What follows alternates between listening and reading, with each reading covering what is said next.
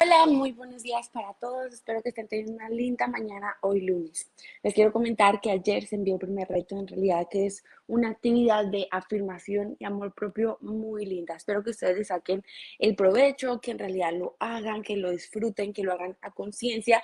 Y si aún no les ha llegado es porque no se inscribieron, así que en www.pau.tips van a encontrar el link para que ustedes se puedan inscribir, poner su correo y sus datos para que les llegue toda la información y hagan parte de este Glow que estamos haciendo todas juntas. Bueno, hoy voy a hablar de un tema un poquito diferente. Em, yo sé que muchas de ustedes están afanadas por tener novio. Sí, afanadas por tener una relación de pareja, porque pues sus amigas ya tienen novio, probablemente su hermana ya tiene novio y ven que todo el mundo está feliz, que hacen plan a que se van a comer, salen al cine, y ustedes no. Entonces quieren un novio, ¿verdad? Y buscan y buscan y buscan. Y entre más buscan, más fallan. entre más buscan, em, menos les llega o más se equivocan. ¿Les ha pasado? Créanme que a mí me pasó. Yo duré, yo soy como una mujer de pocas relaciones, pero relaciones largas. Mi primera relación fue cuando tenía como 13, 14 años y duró 5 años. Em, terminó justo después del colegio, duré como uno o dos años sola y después tuve otra relación que fue toda mi universidad que duró cinco años y después de esta relación duré tres años sola, tres años. Eh, para mí fue complejo. Al principio yo estaba así, yo soy fuerte, ese tiempo es para mí, yo no sé qué. Y yo después decía, porque no conozco a nadie. O sea, ¿qué es lo que tengo yo? Porque no conozco a nadie.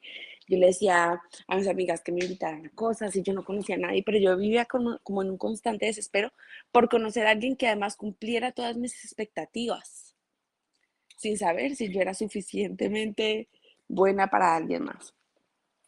Yo tenía un checklist de todo lo que yo quería físicamente en un hombre, ¿verdad? Y pues me frustré, me frustré porque la persona perfecta no existe. Eh, bueno, duré tres años sola, salí con algunas personas que entre besando sapos nunca encontré mi príncipe y entendí la siguiente frase.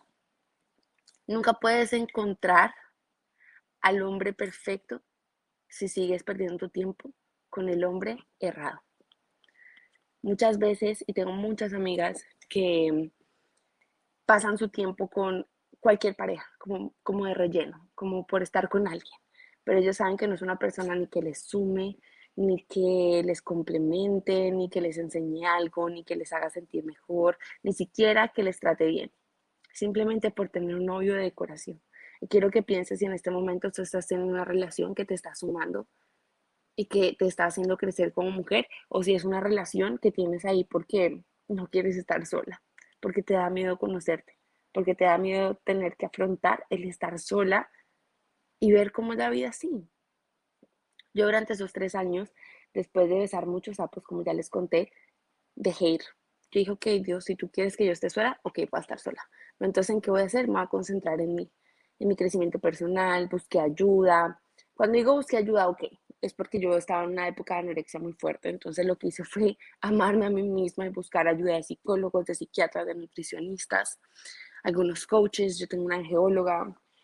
Bueno, en aquella época también me certifiqué en IIN, en Health Coaching, también estudié PNL y diferentes cosas que yo sabía que necesitaba nutrir dentro de mí para, uno, volverme una mujer mucho más interesante para mí y para el resto, y tal vez para aprovechar de una mejor manera este tiempo a solas.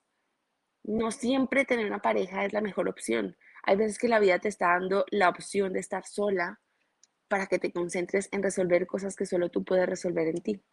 No sé qué puede ser, ahí te dejo la duda, cada quien tendrá sus rollos, pero no pienses que la felicidad te la va a dar alguien más. Tú tienes que primero ser feliz tú solita para que alguien más llegue como a ser tu complemento, tu amigo, pero si esa persona se va, no vas a quedar en, en rines, ¿me entiendes? No le pongas esa responsabilidad a alguien más. Nadie más te tiene que hacer feliz. Tú te tienes que hacer feliz. Tú tienes que buscar cómo balancear tu vida. Entonces, deja de buscar. Deja que te encuentren. Deja de escarbar en toda parte. Deja el afán que el, que el hambre se nota a lejos, a leguas. El hambre se nota y es desesperante, ¿verdad?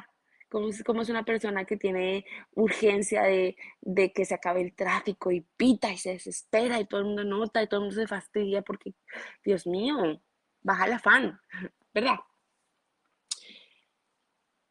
Hoy sencillamente me senté acá a hablar contigo para contarte una historia mía y para decirte que no busques más, que deja que te encuentren, que este tiempo que tal vez estás pasando en soltería no es en vano, es para que en realidad te concentres en resolver ciertas cosas que hay en ti que aún no has podido resolver. No esperes que alguien más llegue a resolverte como esos vacíos emocionales, no, no esperes que alguien más llegue a hacerte feliz, no esperes que alguien más llegue a hacerte fuerte, no esperes que alguien más llegue a amarte si tú primero no lo haces. No esperes que alguien más haga por ti lo que tú no has podido hacer por ti. Espero que esta frase te haya llegado al corazón. Si ves algo interesante, por favor, compártelo en tus historias, en Instagram. Recuerda que tenemos nuevo Instagram y estos son los últimos días en los que te puedes inscribir en el Masterclass. Te espero, te quiero y nos vamos con todo el power. Bye.